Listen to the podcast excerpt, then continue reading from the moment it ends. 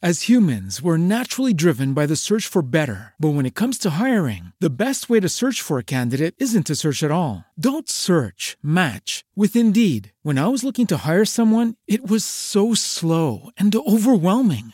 I wish I had used Indeed. If you need to hire, you need Indeed. Indeed is your matching and hiring platform with over 350 million global monthly visitors, according to Indeed data, and a matching engine that helps you find quality candidates fast. Ditch the busy work. Use Indeed for scheduling, screening, and messaging so you can connect with candidates faster. And Indeed doesn't just help you hire faster. 93% of employers agree Indeed delivers the highest quality matches compared to other job sites, according to a recent Indeed survey. And listeners of this show will get a $75 sponsored job credit to get your jobs more visibility at Indeed.com slash podcast. That's Indeed.com slash podcast. Terms and conditions apply.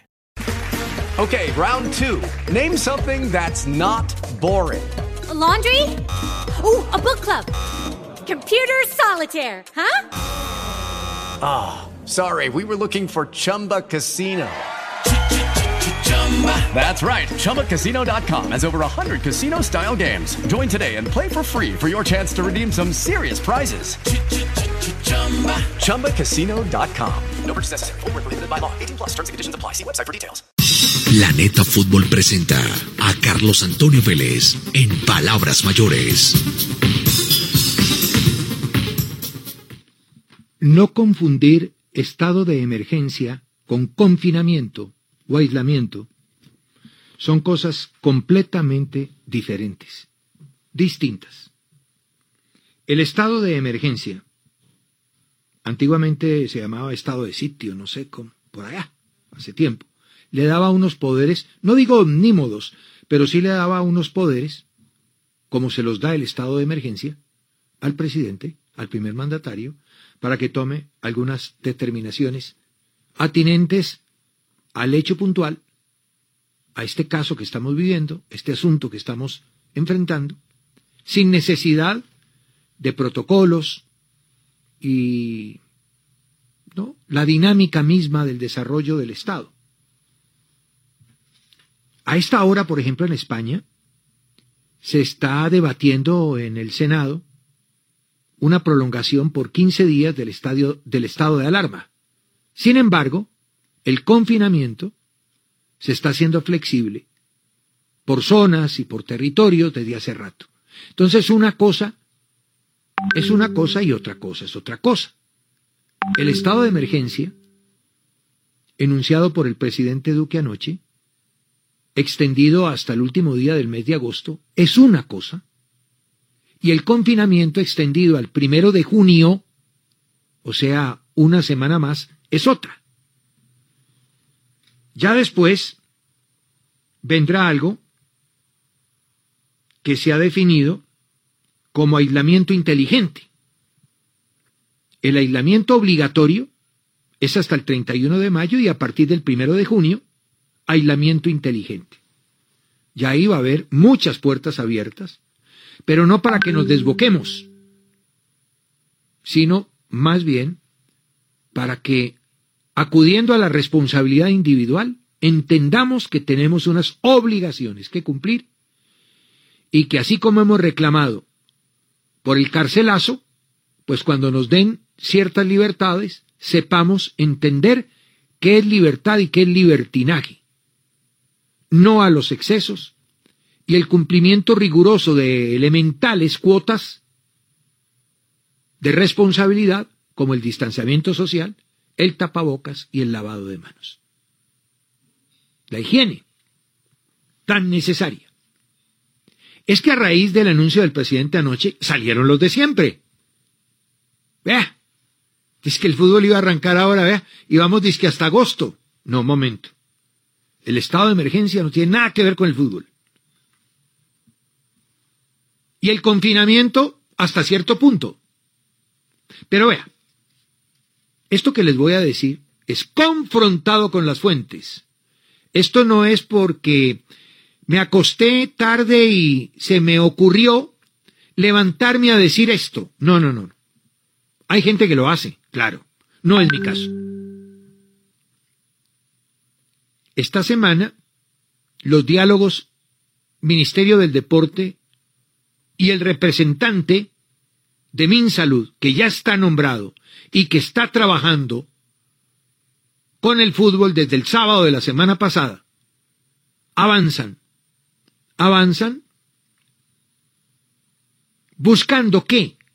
Buscando que el día que opere el famoso aislamiento inteligente, el primero de junio, se pueda entrar en lo que los españoles y europeos en general llaman fase cero. ¿Qué es la fase cero? Entrenamientos individuales de profesionales. Entrenamiento básico en ligas profesionales. Para luego, ocho días después, diez días después, pasar a la fase uno, que es la apertura, de acuerdo al protocolo, de centros de alto rendimiento con medidas de higiene y protección reforzada. Por turnos. Grupos muy reducidos. Y 20 días después del comienzo de la fase cero, por allá el 20 de junio, ya se puede hablar de entrenamiento por grupos. Por grupos. ¿Ya? Y en esa última semana se avanzará en el protocolo para intentar reanudar en la primera semana del mes de julio. Esa es la intención, la intención manejada por el Ministerio del Deporte. El doctor Lucena todos los días lo llaman y él todos los días habla. Y lo hace porque, pues, lo requieren y él quiere expresar sus cosas, sus pensamientos. Lo presionan mucho, mucho, muchísimo. Y lo presionan más los negativos que los positivos. ¿Verdad?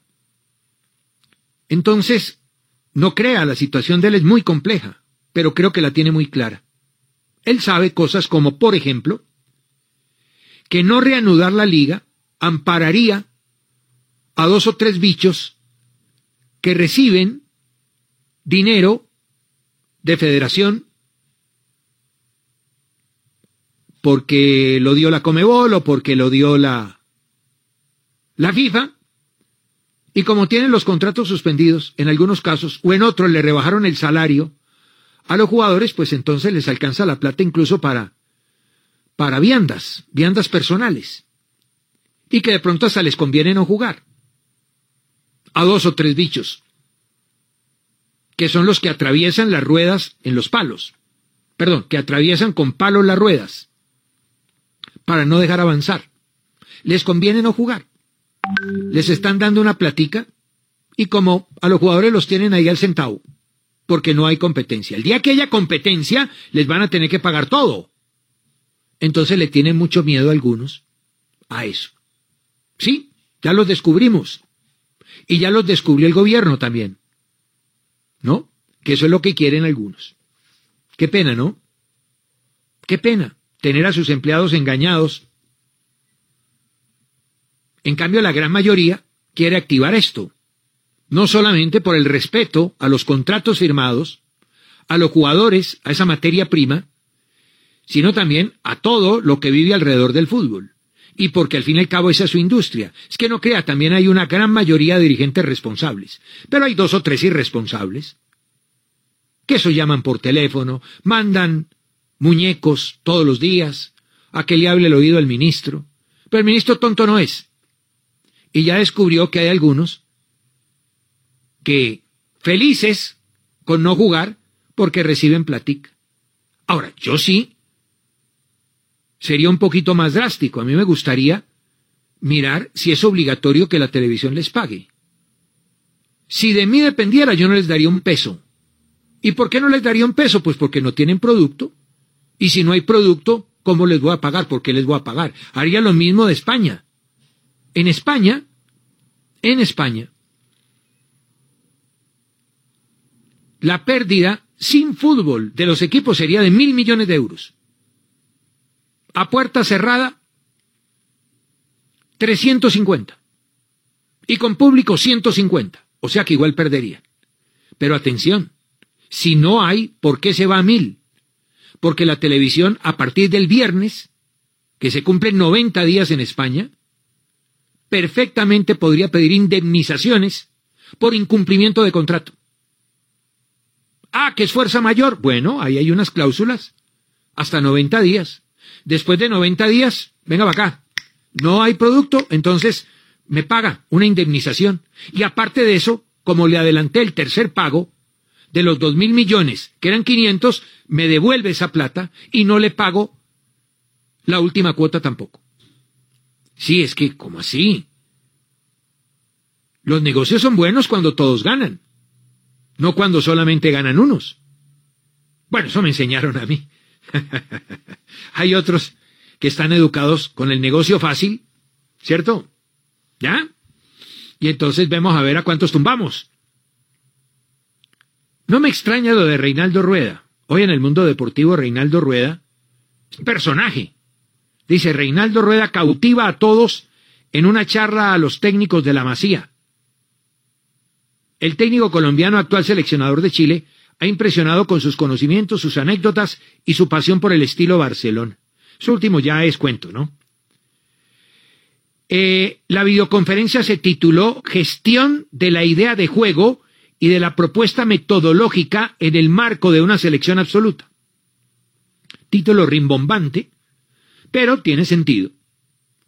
Y destaco, como destaqué anoche, dos episodios de su conferencia, cuando dijo algo que ayer, en el ciclo este que tengo, afortunado, digo yo afortunado porque me entretengo mucho, en los últimos diez minutos de esta sección y no tengo que hablar de los ánganos, ¿no? No tengo que hablar de fútbol y me dedico a hablar de fútbol y me encanta. Eh, dije ayer que la actualización era fundamental, la comunicación y el conocimiento. Pero el conocimiento hay que estarlo actualizando. Y les puse el ejemplo de la computadora y de los teléfonos celulares y de todos estos aparatos electrónicos que se, desactualizan de un día a otro. Pues bien, algo muy parecido le dijo ayer Reinaldo Rueda a sus interlocutores. Comillas, los entrenadores somos, somos, como las computadoras, nos desactualizamos cada 24 horas y necesitamos, dijo, volvernos a activar. Perfecto, así es, es verdad. Y definió sus equipos de la siguiente manera.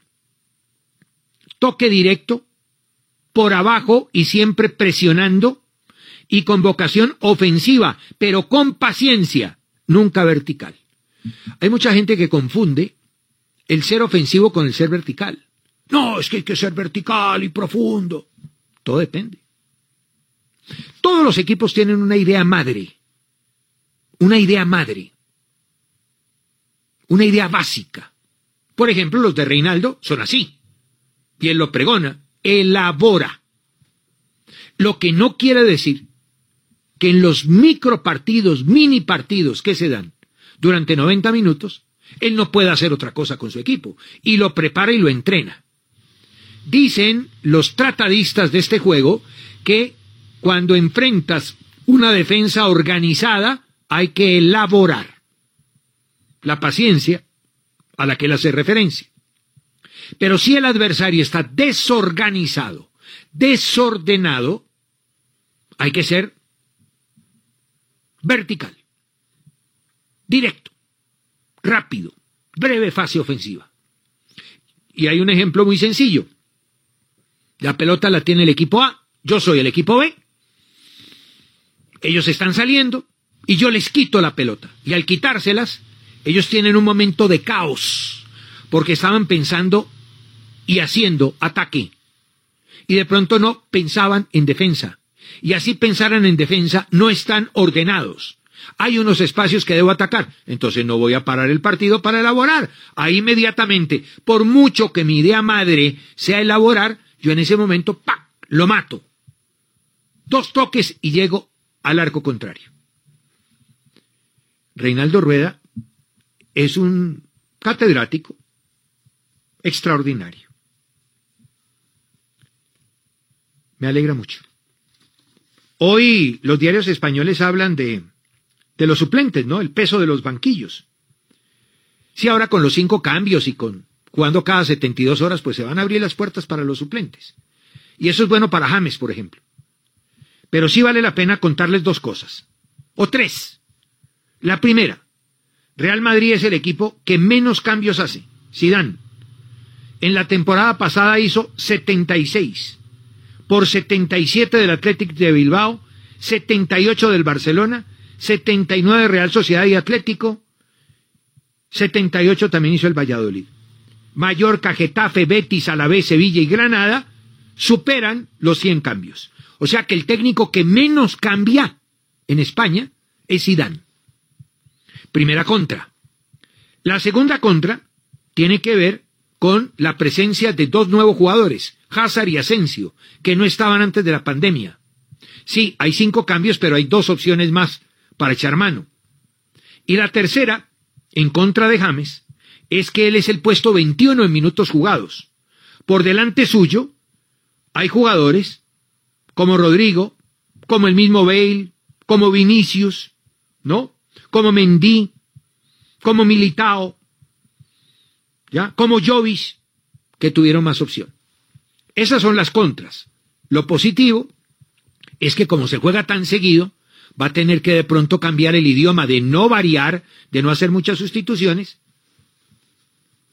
el técnico Zinedine Zidane.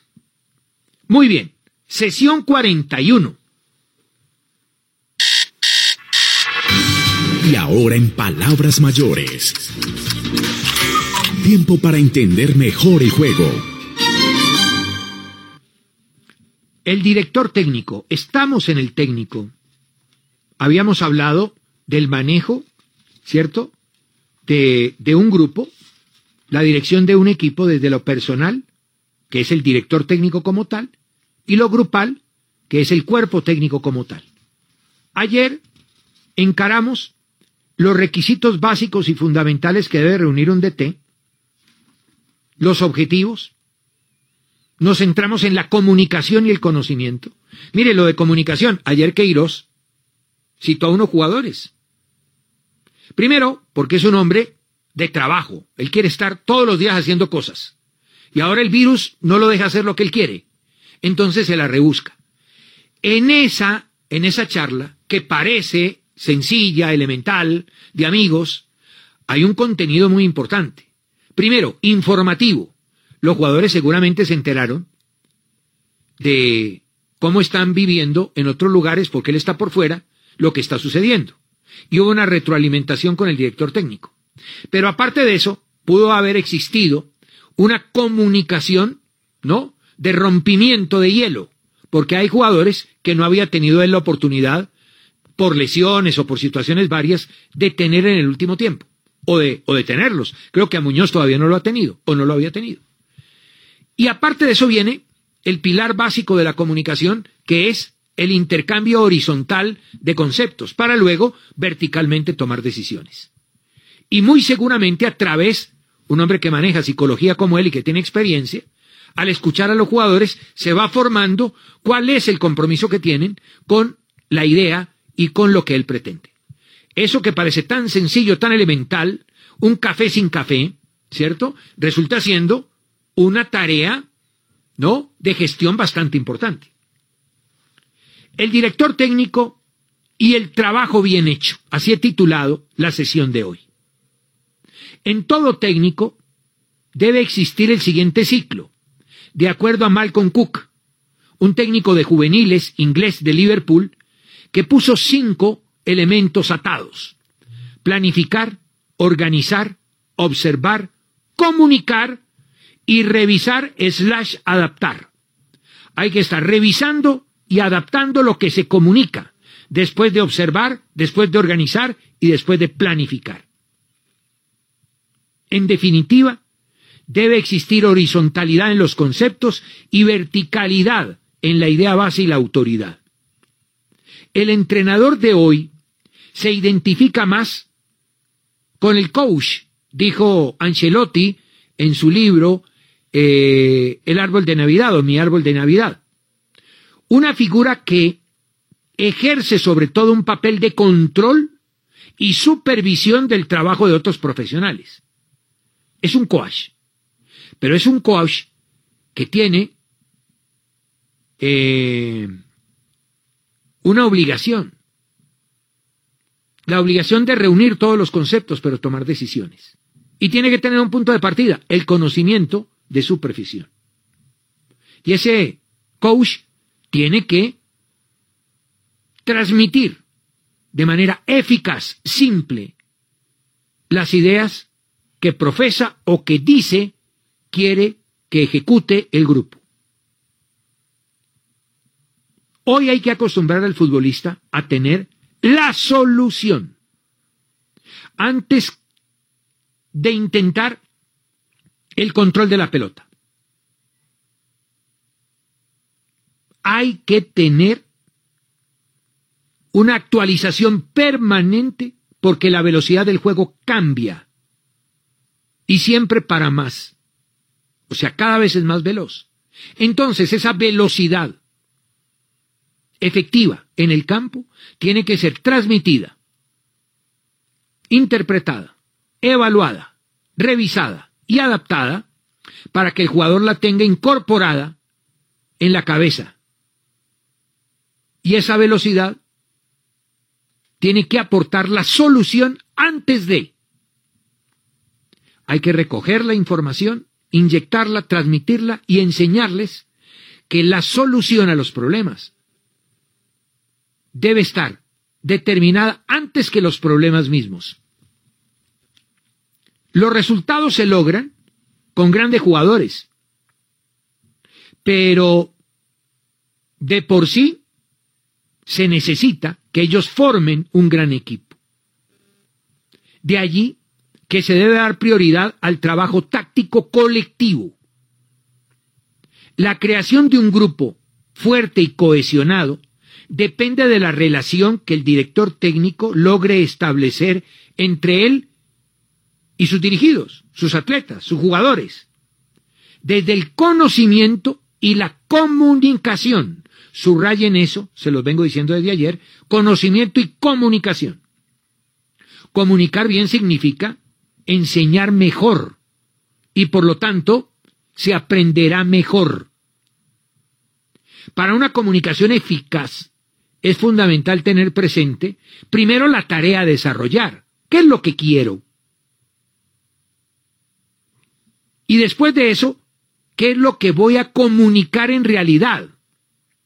¿A quién le comunico? ¿Y cómo lo voy a comunicar? Son cuatro fases, cuatro pasos. La tarea que voy a desarrollar, ¿qué se comunica en realidad? A quién le voy a comunicar y cómo le comunico.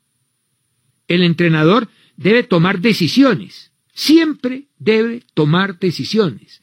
El peso de la decisión es del guía, la cabeza. Hay que transmitir un carácter objetivo y coherente en esas decisiones. Objetivo y coherente. El diálogo es fundamental, pero el director técnico no tiene por qué explicar siempre sus decisiones. Quien explica siempre sus decisiones pierde credibilidad.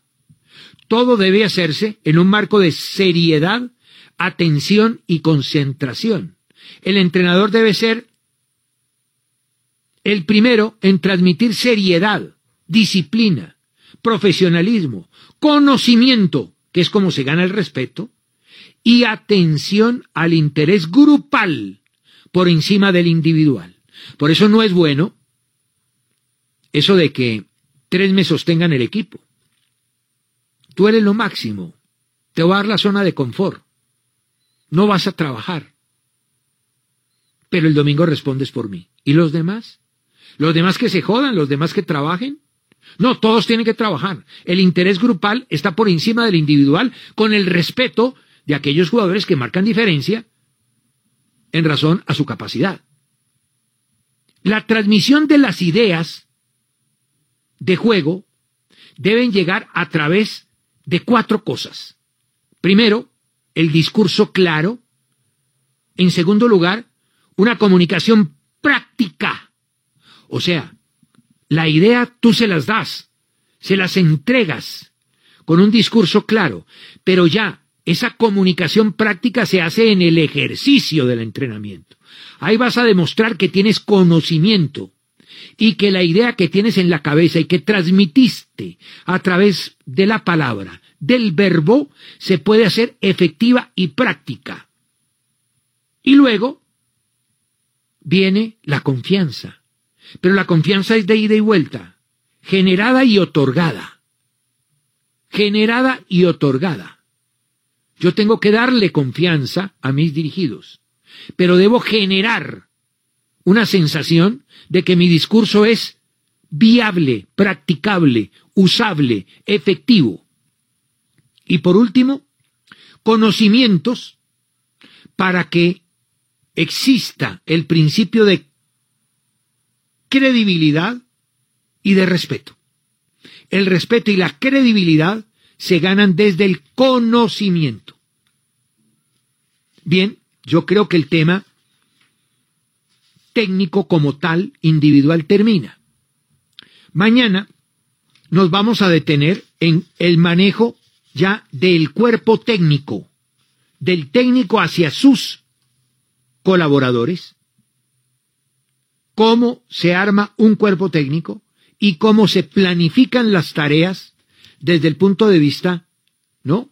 Estilo Ancelotti, coach, o desde el punto de vista líder natural que escucha a todo el mundo, pero al final se hace responsable él de las decisiones. Mañana será otro día. Planeta Fútbol presentó a Carlos Antonio Vélez en Palabras Mayores. As humans, we're naturally driven by the search for better. But when it comes to hiring, the best way to search for a candidate isn't to search at all. Don't search, match with Indeed. When I was looking to hire someone, it was so slow and overwhelming. I wish I had used Indeed. If you need to hire, you need Indeed. Indeed is your matching and hiring platform with over 350 million global monthly visitors, according to Indeed data, and a matching engine that helps you find quality candidates fast. Ditch the busy work. Use Indeed for scheduling, screening, and messaging so you can connect with candidates faster. And Indeed doesn't just help you hire faster. 93% of employers agree Indeed delivers the highest quality matches compared to other job sites, according to a recent Indeed survey. And listeners of this show will get a $75 sponsored job credit to get your jobs more visibility at Indeed.com slash podcast. That's Indeed.com slash podcast. Terms and conditions apply. Hey guys, it is Ryan. I'm not sure if you know this about me, but I'm a bit of a fun fanatic when I can. I like to work, but I like fun too. It's a thing. And now the truth is out there. I can tell you about my favorite place to have fun Chumba Casino. They have hundreds of social casino style games to choose from, with new games released each week. You can play for free anytime, anywhere. And each day brings a new chance to collect daily bonuses. So join me in the fun. Sign up now at chumbacasino.com. No purchase necessary. Group. Void were prohibited by law. See terms and conditions. 18 plus.